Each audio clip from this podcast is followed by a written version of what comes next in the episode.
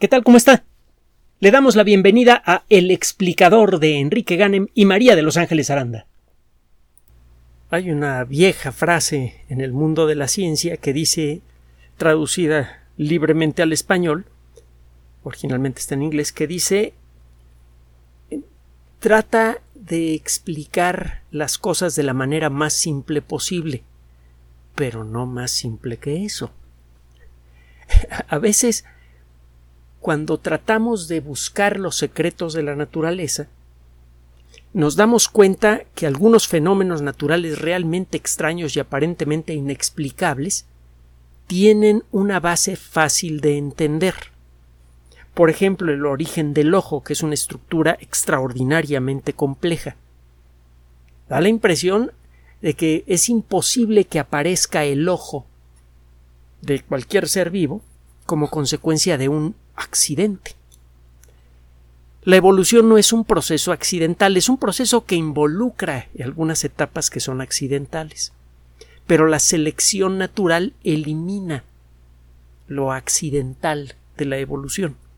Solamente aquellas características que le dan alguna ventaja a un ser vivo son pasables a otras generaciones. Solamente aquellos organismos que tengan las circunstancias suficientemente buenas como para crecer y reproducirse podrán transmitir sus características a las siguientes generaciones.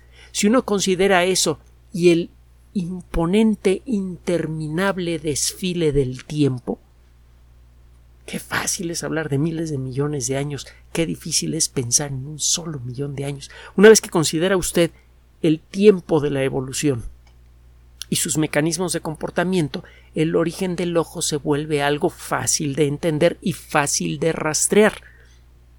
No solamente creemos que entendemos el proceso de evolución que generó al ojo, sino que hemos podido encontrar confirmadas nuestras sospechas en fósiles que aparecieron después de que fueron formuladas las ideas evolutivas sobre el origen del ojo. Entonces, eh, un fenómeno muy complejo tiene una base muy simple. El problema es que es muy fácil caer en sobresimplificaciones. Por ejemplo, le voy a poner dos. Usted agarra un tronco de árbol y lo quema.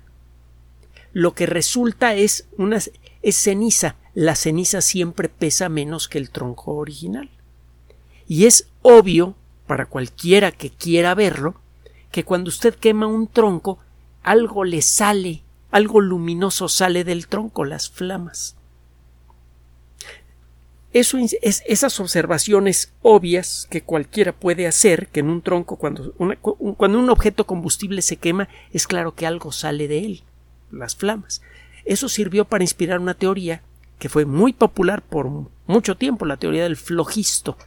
El flogisto era una sustancia intangible que existe en grandes cantidades en objetos que normalmente llamamos combustibles cuando ocurre un desequilibrio, iniciado por una chispa, por ejemplo, el flogisto comienza a salir rápidamente y se ve en forma de flama. Y la ceniza que queda es material incombustible, material deflogistificado. Se utilizaban ese tipo de términos, todavía en el siglo XIX. Déjame el favor, todavía en el siglo XIX, ya con, con lo que teníamos de ciencia. El caso es que la teoría del flogisto, que es muy simple, muy obvia, muy apoyada en, observaciones visuales es patentemente falsa. En el mundo de la medicina y la biología celular, por mucho tiempo fue obvio que las personas que sufrían úlceras estomacales eran víctimas de su propio mal carácter, de sus malos hábitos para comer y de fumar mucho y tomar mucho café. Las sustancias ácidas, eh, la irritación producida por el humo del tabaco el impacto del alcohol, todo eso iba desgastando poco a poco la mucosa gástrica hasta que por fin se ulceraba. Y eh, bueno, los médicos por décadas eh, recetaban para curar las úlceras pues una vida más reposada, dejar el café, dejar el alcohol, dejar el tabaco, y bueno, algunas de estas recomendaciones eran realmente buenas, como dejar el café y el, eh, alcohol y el tabaco, perdón. Así no hay, no hay justificación para, para eh, tomarlos. Es más peligroso el, eh, el tabaco que el alcohol, por cierto, pero ahora sabemos que el alcohol, bueno, lo sabemos desde hace algún tiempo, no hay que hacernos los tontos, que el alcohol tiene efectos mutagénicos, altera al ADN y predispone al cáncer. Ahora sabemos que esta predisposición es mayor de la que creíamos. Además tiene otros efectos negativos en el sistema nervioso, reduce la masa cerebral, etcétera, etcétera.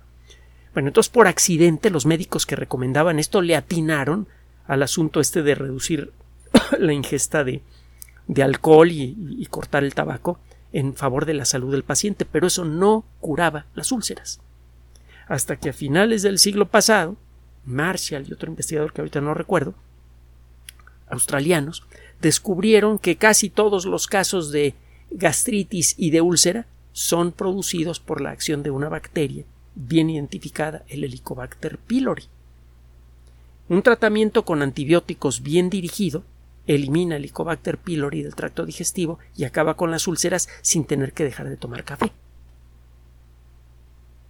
Entonces, lo que parecía ser algo muy obvio, muy, muy claro, el caso del, de, de, de los estilos de vida intensos, eh, llenos de preocupaciones, el fumar, el tomar alcohol, el tomar café, el tomar salsas picantes con respecto a, las úlceras y a la mala salud general del paciente era falso. El tomar salsa picante en cantidades razonables es bueno, tiene un montón de vitaminas, un montón de minerales, y la capsaicina, que es lo que hace que, que, que pique el chile, es uno de los mejores antiinflamatorios naturales que existen. Así que tiene incluso propiedades anticancerígenas limitadas, pero las tiene. Eh, usted protege su salud cuando le pone una buena salsita, sea ranchera, de molcajete o, verde a sus enchiladas, digo a sus quesadillas. Aguas con lobio.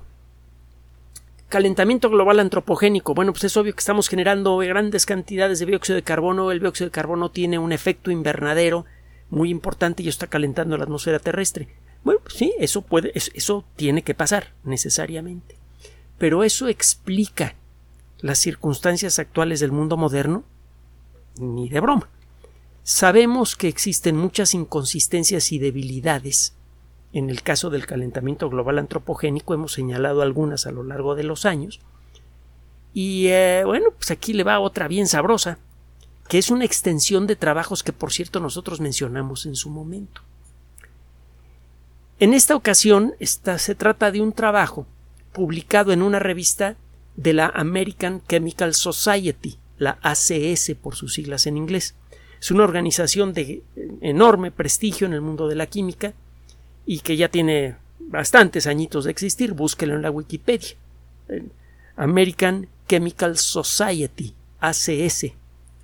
Entre las revistas que tiene hay una que se llama, porque publica varias revistas, le pasa lo mismo que a otras uh, organizaciones como Nature, que tiene montones de revistas, como Science, que tiene montones de revistas, como Cells, que tiene montones de revistas también, como PLOS, eh, PLOS, el Public Library of Science, etcétera, etcétera.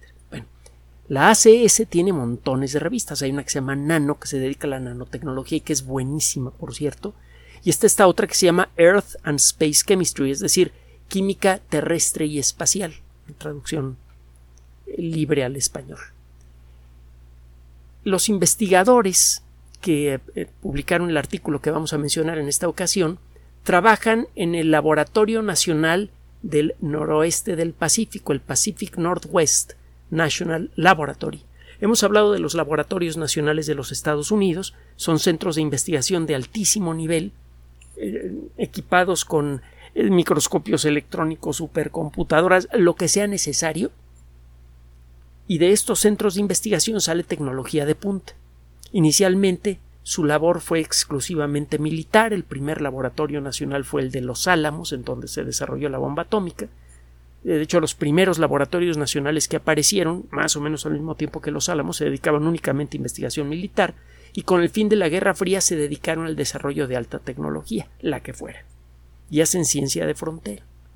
Bueno, uno de estos laboratorios, el Pacific Northwest National Laboratory, PNNL por sus siglas en inglés, también tienen una página web en Internet donde puede consultar todo esto, eh, mm, sirvieron de de ámbito para que trabajara este equipo, que se puso a estudiar un detalle que se creía muy bien entendido. Se sabe que las nubes, que usted puede tener una parcela de aire saturada de humedad y aún así no se forman nubes en ella. Usted puede saturar con moléculas de agua sueltas, con vapor de agua, a un bloque de aire y aún así no empiezan a aparecer gotitas. Para que aparezcan eh, las gotitas que de manera natural forman las nubes, necesita usted, por un lado, un descenso brusco de la temperatura y también necesita que ese aire no sea tan puro. Deben existir pequeñas cosas, pequeñas cositas sólidas, de preferencia que tengan patrones de cargas eléctricas muy peculiares, alrededor de las cuales se van pegando las moléculas de agua y acaban formando pequeñas gotitas microscópicas. A estas cosas se les llaman núcleos de condensación. Usted puede encontrar toda clase de núcleos de condensación, por ejemplo, en algunas ocasiones, y es un experimento que puede hacer si le toca granizo ahora que se viene la temporada de lluvias fuertes en, el norte de, del planeta, en el hemisferio norte, usted toma un trozo de granizo grande, lo mete al congelador y ya que está bien bien frío, que ya no, no está perdiendo humedad, lo rebana usted.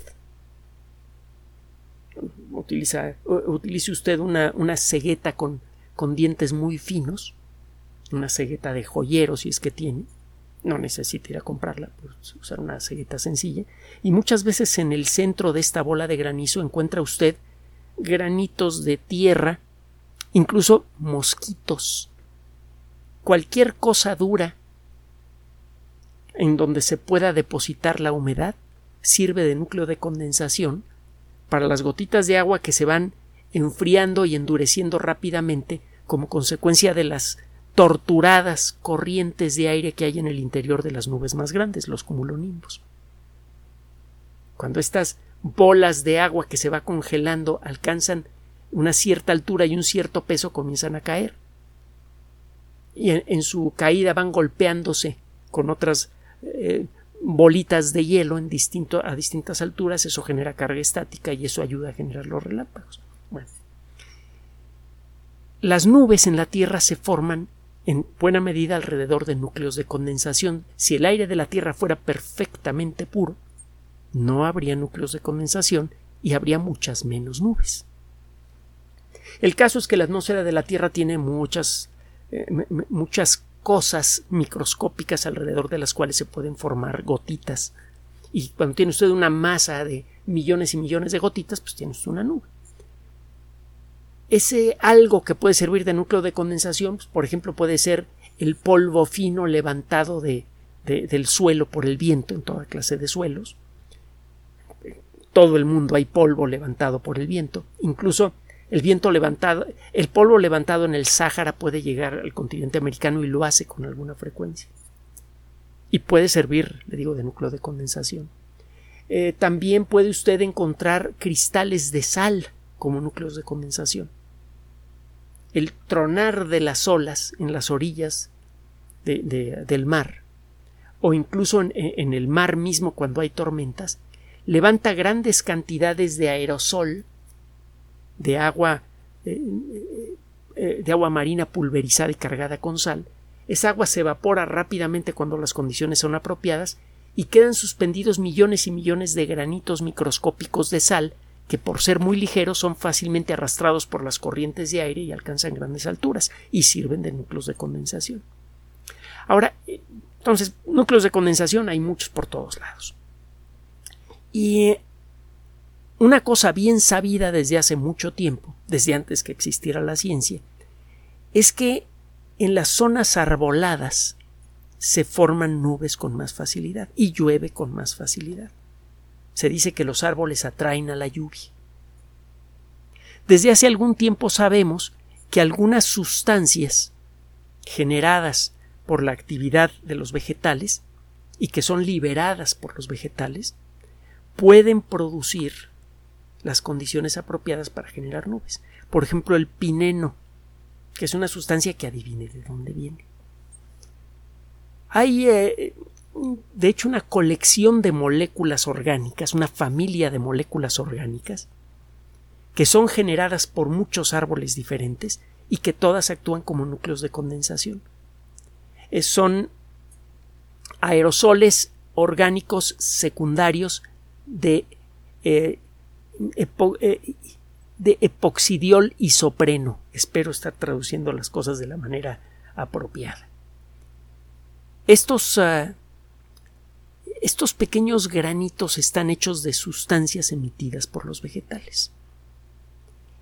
Y bueno, pues, los los miembros de esta familia molecular son principalmente responsables por este fenómeno de condensación que se produce cerca de los bosques. De los grandes árboles salen grandes cantidades de este tipo de sustancias que flotan hasta la alta atmósfera y allí sirven como núcleos de condensación, frecuentemente se forman nubes encima de las montañas frecuentemente llueve, eso mantiene alimentados a los árboles que a su vez emiten estas sustancias. Se forma un círculo virtuoso. Bueno, eh, tiene tiempo que se eh, estudia la distribución de estas sustancias, de los aerosoles orgánicos secundarios de epoxidiol isopreno. Vamos a llamarle este, aerosoles orgánicos secundarios para no gastarnos la lengua en lo que queda de la cápsula. Bueno, ni a usted los oídos. Bueno, el caso es que tiene tiempo que se estudia la distribución de estas ah, de, estas ah, eh, estructuras moleculares en la atmósfera. Eh, normalmente los encuentra usted en la troposfera, que es la capa inferior de la atmósfera terrestre que arranca a nivel del mar, o más abajo en algunos sitios como el Valle de la Muerte, que está por abajo del nivel del mar, y termina a una altura que va entre los 12 y los 20 kilómetros, según la parte de la Tierra eh, eh, que se trate. eh, la troposfera termina en una región donde cambian mucho las características de temperatura, humedad y viento de la atmósfera. Eso se llama la tropopausa. Y luego viene otra capa de la atmósfera con características muy diferentes, que es la estratosfera o estratosfera. La, eh, la posición de la tropopausa depende de la zona geográfica en la que se encuentra. En los trópicos puede estar como a 20 kilómetros de altura y en otras zonas puede estar a alturas menores, como hasta de 12 kilómetros. Dentro de esta primera capa de la atmósfera terrestre, normalmente encuentra usted estos aerosoles orgánicos secundarios. Y bueno, si usted tiene un mapa de la distribución de árboles actual, real, en la superficie terrestre, y tiene modelos matemáticos que representan lo que creemos saber de estas sustancias, usted puede hacer modelos que hagan predicciones de cuántas partículas por centímetro cúbico de estos aerosoles orgánicos secundarios va a encontrar en distintos puntos de la atmósfera. Ah, pues está usted volando encima de los Amazonas, cantidad enorme de árboles, va a encontrar X cantidad de estas sustancias por centímetro cúbico a 5, 10, 15, 20 kilómetros de altura se han hecho algunos estudios para tratar de corroborar esto, pero los estudios siempre han sido muy incompletos, algo que me parece absurdamente irresponsable considerando lo que le voy a decir un momentito más. El caso es que este grupo de investigación tuvo acceso a un eh, avión que en otras circunstancias habría sido un jet privado, un uh, Gulfstream 159. El Gulfstream es fabricado por la empresa Grumman, que es de, gran tradición. Originalmente, si mal no recuerdo, se dedicaba a hacer aviones de combate en la Segunda Guerra Mundial. Eh, construyó dos, aviones que, que, fueron especialmente valiosos para la Marina de los Estados Unidos, los Wildcats F4 y los Hellcats F6, que eran especialmente toscos y difíciles de derribar. Bueno, eh, Grumman ahora eh, se dedica a fabricar un montón de otras cosas más, entre ellas aviones eh, que cuando les da usted los acabados apropiados se convierten en aviones ejecutivos que alcanzan grandes alturas y velocidades importantes y en manos de, organizaciones civiles se pueden convertir en aeroplanos de investigación. Puede, pueden cargar mucho equipo, pueden alcanzar grandes alturas y permanecer en el aire por mucho tiempo. Bueno, el, el, Gulfstream 159, el que estamos haciendo referencia, le depende, eh, eh, eh, depende del Departamento de Energía, que es la organización de los Estados Unidos de la que dependen muchas cosas, como la producción de energía, el control de las armas nucleares, la energía nuclear civil, etcétera, etcétera. Y entre otras cosas, el, Departamento de Energía controla mucho de lo que tiene que ver con el desarrollo de nuevas fuentes de energía, energía solar, etcétera, etcétera. Eh, a partir de fotocentros, quiero decir. Bien. Eh, este avión fue operado a alturas diferentes, hasta 5 kilómetros de altura. Se tomaron muestras de aire en la zona general de los Amazonas y se juntaron los datos de estos investigadores con datos generados por uh, un uh, eh, laboratorio volante de, eh, alemán que se llama High Altitude and Long Range Research Aircraft, es decir, aeroplano de investigación de gran rango y gran altitud. Por sus siglas abreviadas en inglés se le conoce como HALO, HALO, H-A-L-O. Este avión alcanza una altura bastante más, más ah, eh, importante, hasta 14 kilómetros. Este avión, el avión alemán, tomó datos de la presencia de estas sustancias en el aire encima de los Amazonas y esos datos fueron sumados a los obtenidos por el otro avión que tomó datos muy detallados en los primeros 5 kilómetros de altura en esa región. Y eh, se creía que los mecanismos moleculares que construían a estas eh, sustancias de las que estamos hablando eh, ocurrían dentro de pequeñas gotitas de agua y siguiendo un cierto proceso. Con base en esta creencia, se eh, hizo una predicción de cuántas partículas de este tipo deberían existir a alturas de entre 10 y 14 kilómetros. Los modelos que describen cómo se crean las primeras gotitas de agua a partir de estos núcleos hechos con este tipo de sustancias, decían que estos núcleos eran buenos para formar nubes a alturas bajas. Pero resulta que a la hora de ponerse a, tomar muestras del aire, los investigadores se dieron cuenta que el modelo estaba muy, pero muy equivocado. La cantidad de estas partículas que encontraron a alturas de entre 10 y 14 kilómetros es como 10 veces superior a lo que predecían los modelos. ¿Y esto qué tiene de, importante? ¿Por qué tanta emoción y qué tiene que ver con el calentamiento global? Verá, uno de los principales problemas de calentamiento que está experimentando la atmósfera terrestre tiene que ver con la falta de nubes. la cantidad y densidad de las nubes en muchos lugares del mundo está disminuyendo. Y parece que esto tiene que ver con la cantidad de árboles que hemos destruido y la cantidad de porquerías que arrastran los ríos y que van a parar al mar y que están matando al plancton marino. También el plancton produce sustancias que sirven de núcleos de condensación, algo que mencionamos hace ya varios años en estos micrófonos eh, eh, y en varios espacios. Entonces, ¿Qué es lo que pasa? Si usted tiene menos nubes, tiene menos cosas blancas en la atmósfera terrestre que reflejen el calor del sol hacia el cielo. Cada día cae más energía solar en la superficie terrestre y en los océanos, porque cada vez hay menos nubes que reflejen esa, esa luz y ese calor hacia el exterior. Y eso calienta la atmósfera terrestre. Entonces, en ese sentido sí hay un caso de calentamiento global antropogénico, pero no por acumulación de dióxido de carbono, sino por destrucción de bosques y por destrucción del plancton marino.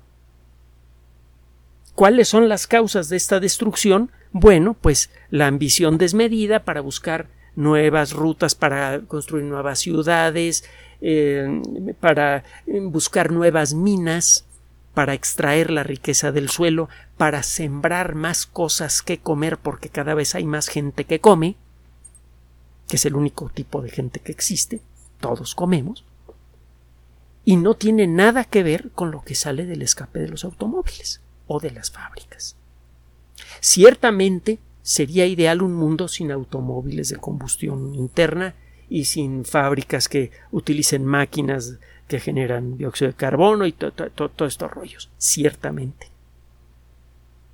Pero es claro que el problema del calentamiento global, del desequilibrio ambiental que pudiera causar la especie humana, va mucho más allá de la idea simple de que el dióxido de carbono está generando un efecto invernadero que calienta la atmósfera.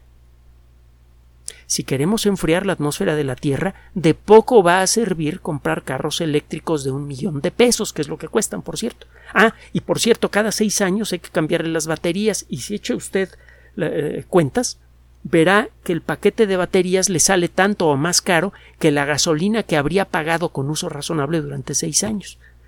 Así que el carro no solamente le sale muy caro, realmente no existe ahorro, aunque usted produzca su propia electricidad en casa porque las baterías todavía son de corta duración. Y son asquerosamente caras. Y van a ser más caras cuando la gente empiece a demandar más y más baterías de litio, considerando que el litio es muy escaso. Entonces, en resumen, lo que descubrieron estos investigadores es que el impacto que tiene los Amazonas en la formación de nubes es mucho mayor del que se creía. Las sustancias emitidas por estos árboles que generan núcleos de condensación alcanzan una altura mucho mayor de la que se creía y tienen un efecto generador de nubes mucho más importante del que se creía. Ese efecto desaparece cuando tala usted los árboles. Desaparecen las nubes, el sol llega hasta el suelo y calienta la tierra. Algo parecido está pasando en el mar con el plancton, ya lo mencionamos hace años y se lo acabo de recordar ahora. Así que, en suma, el crecimiento poblacional y el modelo económico que exige producción cada vez mayor, con un ritmo cada vez más alto para generar riqueza, esas dos cosas están destruyendo el ecosistema terrestre. Si queremos corregir el problema hay que atacar las verdaderas causas y no irnos por los eh, montes de Úbeda, como se dice eh, por allá en España, eh, tratando de resolver las cosas con fotoceldas y carritos eléctricos. Por favor, recuerde el consejo del principio. Piense en el asunto de la el, grave problema que tenemos de destrucción ambiental y desconfíe de las explicaciones que sean demasiado simples.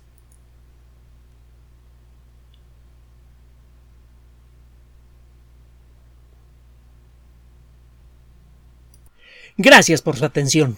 Además de nuestro sitio electrónico www.alexplicador.net, por sugerencia suya tenemos abierto un espacio en Patreon el explicador Enrique Ganem y en PayPal el explicador patrocinio por los que gracias a su apoyo sostenemos este espacio.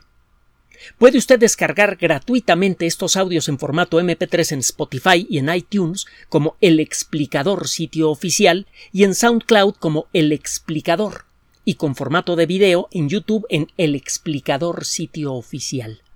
Recuerde nuestras redes sociales de siempre, Twitter Enrique-Ganem y en Facebook Enrique Ganem sitio oficial, El Explicador y los grupos que usted ya conoce. Finalmente, El Explicador siempre somos María de Los Ángeles Aranda y Enrique Ganem. Gracias.